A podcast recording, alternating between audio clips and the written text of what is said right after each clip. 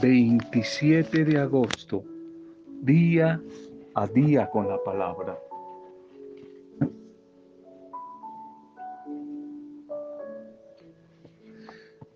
Dios el Señor nos ha dado a cada uno de nosotros distintos dones, carismas, como dice la primera carta a los Corintios, por allí del versículo 4 en adelante, diferentes dones, diferentes talentos, pero también con un diverso propósito, con una diversidad de propósitos para cada uno de nosotros. Y sin embargo, la tarea es que usemos esos dones para edificar la vida, para edificar la iglesia. No permitas que esos talentos se interpongan en el camino práctico de la vida. Por eso debemos trabajar desde esos carismas que hemos recibido, que se conviertan en fortaleza para nuestra vida. Utilizar esos dones en el aspecto más primordial del servicio que realizamos. De esa manera, no solamente nos vamos a, de una manera individual, personal, sintiendo cada vez más eh, edificados, más crecidos, más maduros, más realizados, sino que también utilizando esos carismas estamos edificando el cuerpo de Cristo, que es la comunidad, que es la iglesia.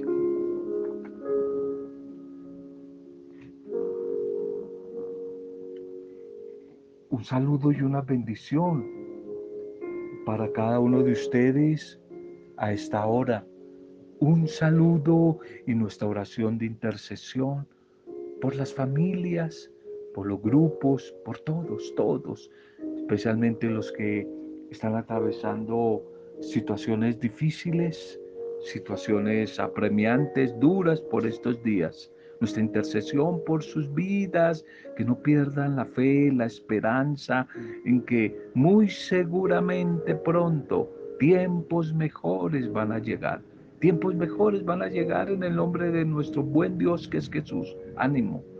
Esta intercesión por todos nuestros enfermos, desempleados. Nuestra oración hoy también de intercesión por todos los que están hoy de cumpleaños, están celebrando alguna fecha especial, algún aniversario. Nuestra intercesión por las familias que están en etapa de duelo, Hoy oramos por ustedes y espero que ustedes también estén orando por otras personas. Segundo mensaje para este día. ¿En qué lugar me encuentro? ¿En qué lugar me encuentro?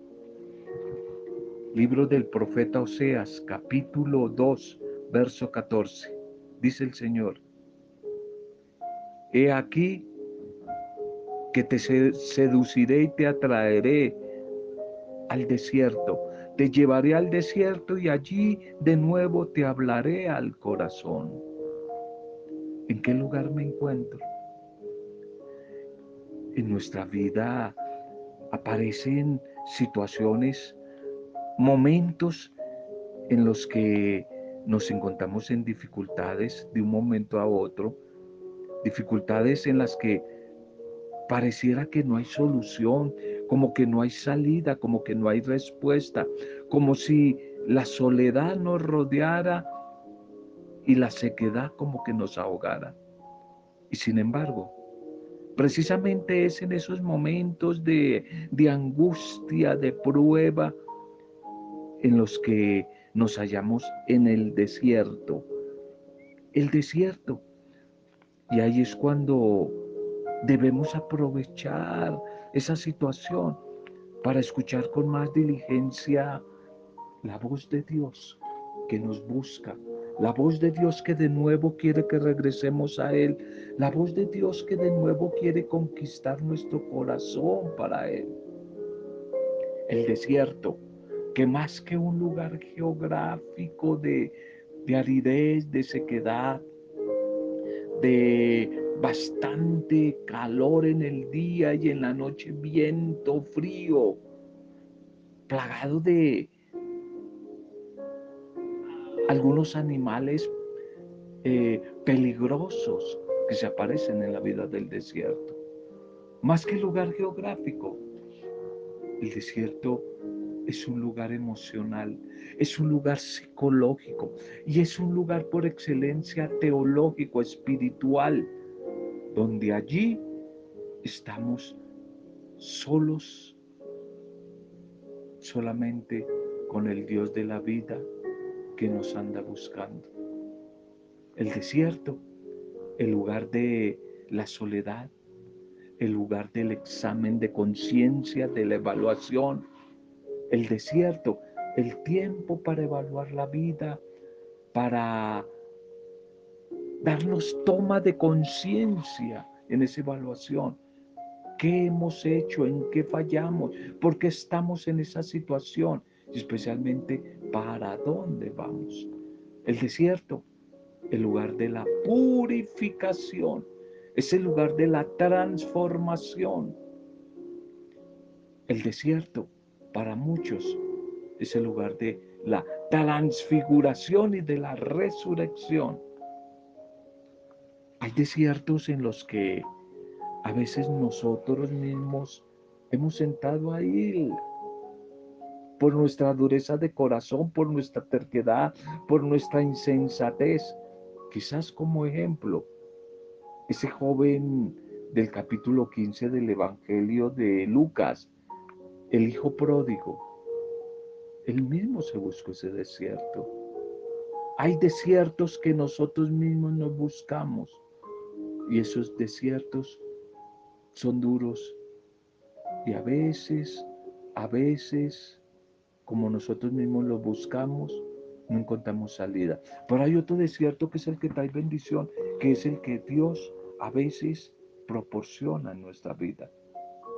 El desierto este joven rico, este joven, perdone, pródigo, él quiso ir allí, él buscó esa situación. Y allí en ese desierto, este joven, al igual que tú y yo, se convierte en un tiempo necesario para examinarnos y para arrepentirnos de los errores que hemos cometido. Y la invitación a abandonar el mal, a abandonar el mal, abandonar el pecado para poder regresar a Dios.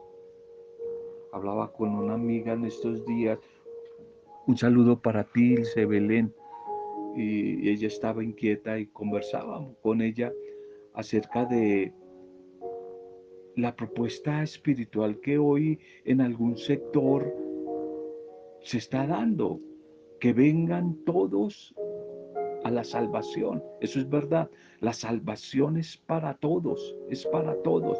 Pero con ella recordábamos una parábola de hace unos domingos, que el rey ante la boda de su hijo mandó invitar a todos, a todos, recojan a los que están en la calle, eh, que todos vengan. Y llegaron todos, pero sin embargo sacaron a un hombre del banquete que no tenía el vestido apropiado, el vestido que se ha llamado el vestido de la gracia. Es decir, no se había arrepentido, no había sinceridad, no había confesión de pecado. Oye, hay una corriente por ahí también demasiado exagerada, es que siempre nos vamos a los extremos. Un grupo que todo es pecado, el grupo moralista, el diablo está por todo lado, todo el mundo para la pa y la mocha, todo es malo. Pero el otro grupo, que es el de el que ha quitado la cruz, el grupo de, de que no quiere ningún sacrificio, y que todo es válido. Quizás el Evangelio del domingo pasado, el grupo de la puerta ancha, donde todo es válido y puedo hacer de todo y, de todas maneras entro por la puerta ancha y soy salvo y voy a ir a la vida eterna. No, entonces hablaba con esta amiga eh, aclarando cosas. No, hay vida eterna y hay salvación, muestra del amor misericordioso de Dios y para todos.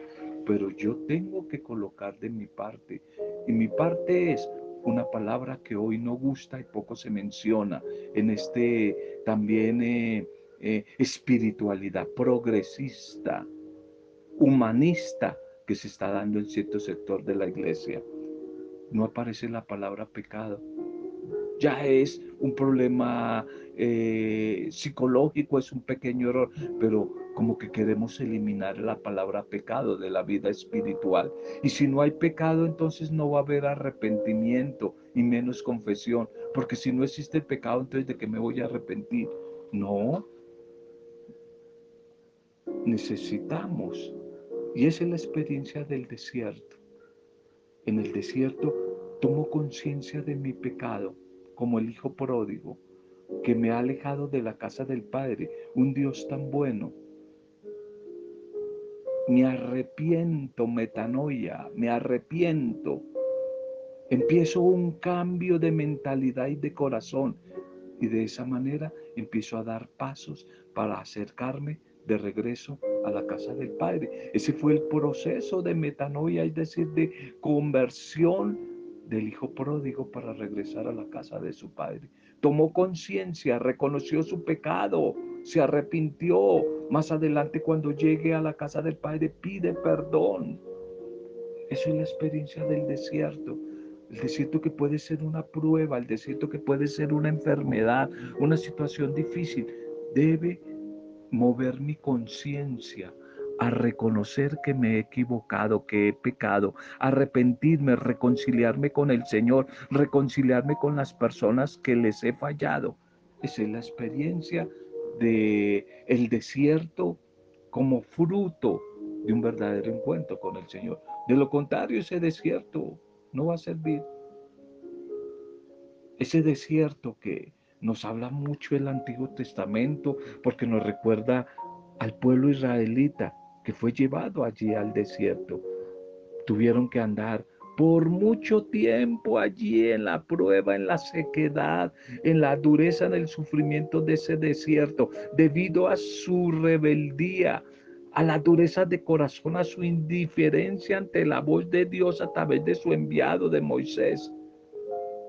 Pero también hay un desierto al cual somos atraídos. Pues Dios quiere que le escuchemos. Él quiere hablarnos al corazón.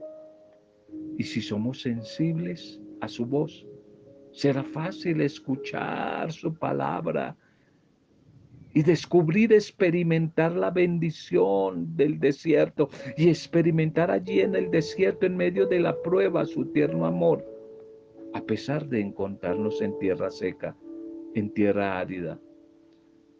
Algunas clases de desierto. Entonces el desierto al cual nosotros mismos buscamos por nuestra insensatez. El ejemplo el del hijo pródigo. El desierto que vivió el pueblo de Israel, que fue llevado allí por Dios, por su dureza, por su dureza de corazón. Y quizás un tercer desierto, el que Dios a través de su espíritu nos atrae, como al profeta Oseas, nos atrae hacia Él para enamorarnos, para seducirnos, para convertir esa tierra árida, esa tierra seca, en una tierra próspera, en una tierra que dé fruto, para convertir, como dice el profeta Isaías, ese desierto, esa sequedad, esa aridez en un vergel. La experiencia del desierto. ¿En qué lugar te encuentras tú? ¿Tú misma estás buscando tú mismo el desierto? ¿Te sientes atraído por Dios hacia ese desierto o tú mismo lo buscas? En la historia del el profeta Oseas, el Señor Dios le dice que Él le atraerá allí al desierto y que le hablará al corazón y que le devolverá de nuevo sus viñas, las había perdido. Y que allí el profeta cantará como en los tiempos de su juventud. Es que es el mismo Dios, es el mismo Dios el que nos ha traído hacia ese desierto para hablarnos al corazón y allí inundarnos de su amor y recordarnos que quieres, Él quiere devolvernos las bendiciones que hemos perdido.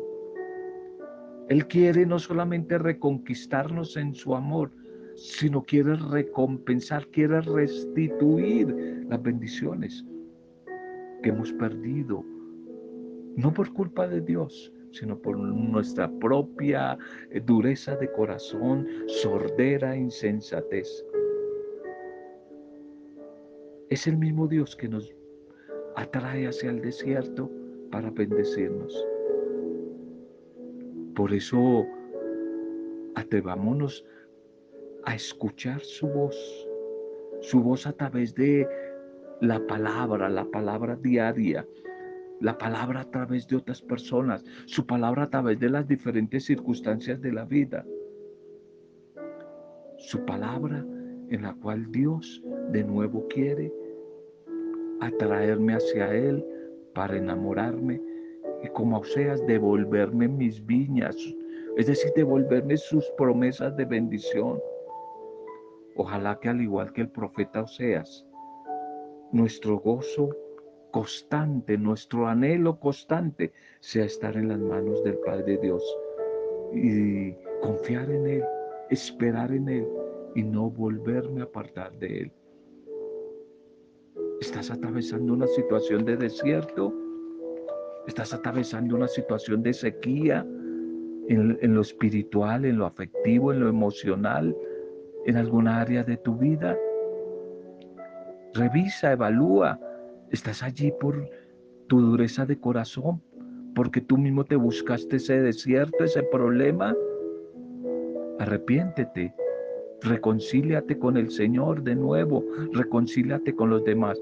Pero si es de Dios ese desierto y Dios lo permite, ese desierto puede ser una enfermedad. No te quejes, no blasfemes, ten paciencia y pídele al Señor que use ese desierto para enamorarte, para que tú vuelvas a ese primer amor con Él y para que definitivamente de ese desierto que es como una clínica, un hospital, una UCI de amor, tú salgas restaurado, restaurada y de nuevo el Señor te restituya la bendición y las bendiciones que has perdido, que no se han cumplido en tu vida. La liturgia para este día ya sábado este día sábado donde se nos quiere recordar a Mónica, Santa Mónica. Ustedes saben quién es Mónica, ¿cierto? Una gran intercesora. Mónica, por allí por el año 300, eh, siglo, final del siglo tercero, 332, 387. Mónica la mamá de San Agustín, sí señora, sí señor, la mamá de San Agustín. Hoy celebramos a la madre, mañana celebramos al hijo Agustín de Hipona, hoy a la madre, a Mónica, una mujer de un testimonio valiente, primero por su esposo, después por sus hijos. La espera de la intercesión, algo así más de 30 y algo de años, ella orando por la conversión de del sinvergüenza de su hijo San Agustín. Y al final Dios le escuchó y llegó a ser de ese hijo todo el personaje que ustedes conocen. Padre y doctor de la fe en la iglesia. San Agustín. Hoy celebramos a Mónica, mañana a Agustín. Titulemos el mensaje para hoy. ¿Cuáles son mis talentos? ¿Cuáles son mis talentos? La primera lectura para este día Seguimos con la comunidad de los Corintios. Primera de Corintios 16, 31. lo débil del mundo lo ha escogido Dios. Fíjese en la asamblea de hermanos. En ella no hay muchos sabios en lo humano, ni muchos poderosos, ni muchos aristócratas, sino que lo necio del mundo lo ha escogido Dios para humillar a los sabios y lo débil del mundo lo ha escogido Dios para humillar lo poderoso. Aún más, ha escogido la gente baja del mundo, lo rechazado, lo despreciable, lo que no cuenta, para anular a lo que cuenta, de modo que nadie pueda gloriarse en presencia del Señor. A Él se debe que ustedes estén en Cristo Jesús, el cual se ha hecho para nosotros sabiduría de parte de Dios, justicia, santificación y redención. Y así como está escrito, el que se gloríe, que se gloríe en el Señor. Amén. Este pasaje de la primera lectura, la comunidad de los Corintios, quizás forma parte de una unidad con el mensaje de ayer. Definitivamente la sabiduría humana, la sabiduría de la mujer y del hombre, es incapaz, totalmente incapaz de entender el significado profundo de la sabiduría divina, de la sabiduría de Dios. Esa sabiduría manifestada totalmente en la cruz de Jesús para trabajar en el reino de Dios no fueron escogidos los mejores según el mundo. Por el contrario, fueron escogidos los rechazados, lo que no cuenta en la sociedad, en nuestro mundo. Fue escogido lo necio. Fueron elegidos lo que no contaba para confundir a los fuertes.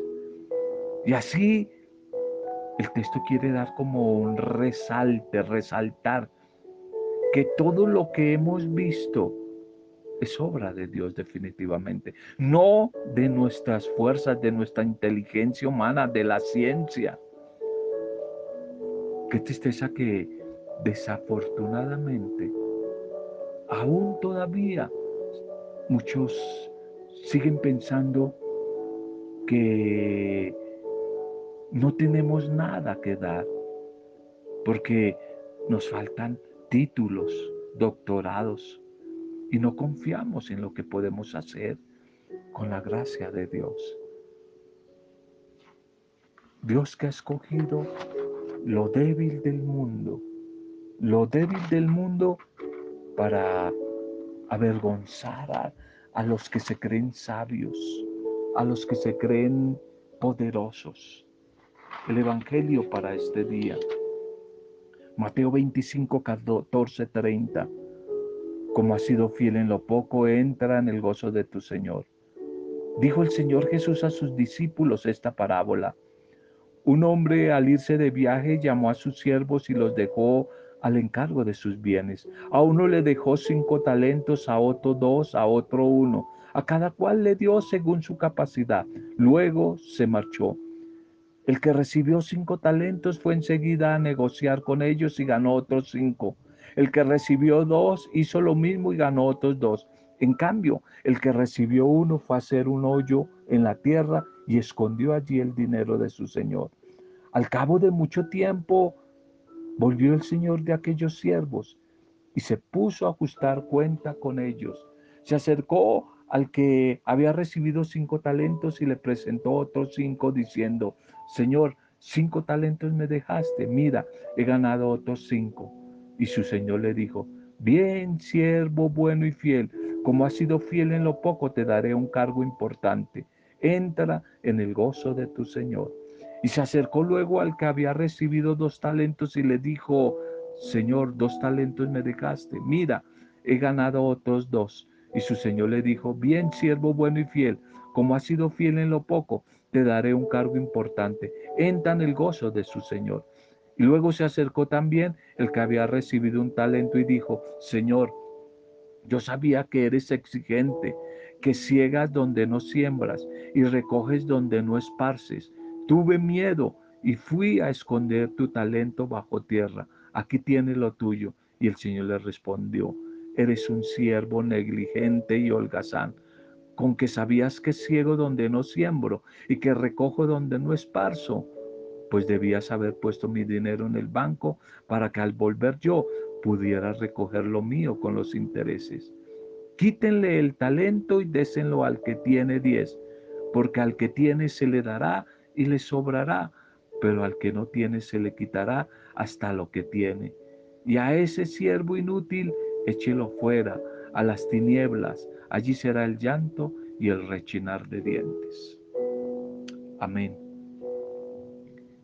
Esta parábola de los talentos nos invita hoy a ser buenos administradores, a ser diligentes con los bienes recibidos, con las bendiciones, con los talentos recibidos de parte de Dios y a mantenernos fieles mientras llega el tiempo de la rendición de cuentas. Jesús el Señor, a través de esta parábola, denuncia la inconsecuencia de quienes reciben el mensaje del reino, pero se cruzan de brazos y se resguardan en una inseguridad estéril. Cada uno de sus discípulos, de sus discípulas, todos hemos recibido algo de Él, una gracia gratis, una simpatía, un talento. ¿Cuál es el tuyo? Pero también tenemos la, la libertad para colocar ese talento, esa gracia, esa simpatía al servicio de la construcción del reino. Cada uno de nosotros es un don para la comunidad, es un regalo para la comunidad, pero podemos actuar de forma egoísta y escondernos, escondernos a los demás, no compartir con los demás. De tal manera que reconocer la maravillosa obra del Señor en mi vida se convierte en una herramienta con la que cuento para afrontar la vida y transformar el ambiente que no es fácil en el cual he sido colocado. Ese ambiente, esa realidad que hoy no es nada fácil. Tenemos una clara invitación a alejar la desidia, la pereza, la negligencia, el miedo que nos impide trabajar para gozar la alegría de ese banquete, de ese banquete celestial que el Señor ha preparado para nosotros. Esta parábola nos muestra una realidad dura de las comunidades cristianas primitivas. Ellas recibieron toda la riqueza del testimonio de Jesús y sin embargo no todos se dieron a la tarea de anunciar el testimonio y propagar la fe en ese Jesús resucitado. Y si nosotros asumimos con responsabilidad la tarea de ser misioneras y misioneros, entonces nuestro camino es multiplicar lo que hemos recibido, poniéndolo siempre al servicio de los demás. Es la clave para multiplicar los talentos, practicarlos, ponerlos al servicio de los demás. En la actualidad, la mayoría de los llamados cristianos no hemos sabido aprovechar lo que tenemos para avanzar en ese proyecto liberador de Jesús, transformador del Señor. Muchos hemos actuado como el servidor que por miedo o por lo que sea, escondió lo que recibió y no encontró otra alternativa. Si ese es nuestro caso, todavía estamos a tiempo de redescubrirnos como personas, de reconocer nuestras capacidades y de ponerlas al servicio del reino del Señor. De tal manera que los desafíos que hoy tenemos son grandes y tenemos todo el tiempo. Solo tenemos que optar con amor con decisión, con entrega, con generosidad y ante todo con mucha responsabilidad. Preguntémonos hoy, ¿cuáles son nuestros talentos? Escríbelos. ¿Cuáles son los talentos, la gracia, la simpatía que tú crees que el Señor te ha regalado? ¿Qué estás haciendo con ellos? ¿Qué estás haciendo con esos talentos? Gracias, Señor, por tu bendita palabra. Gracias Señor, Dios de la vida. Gracias por, a pesar de nuestros errores, mantenernos todavía en pie.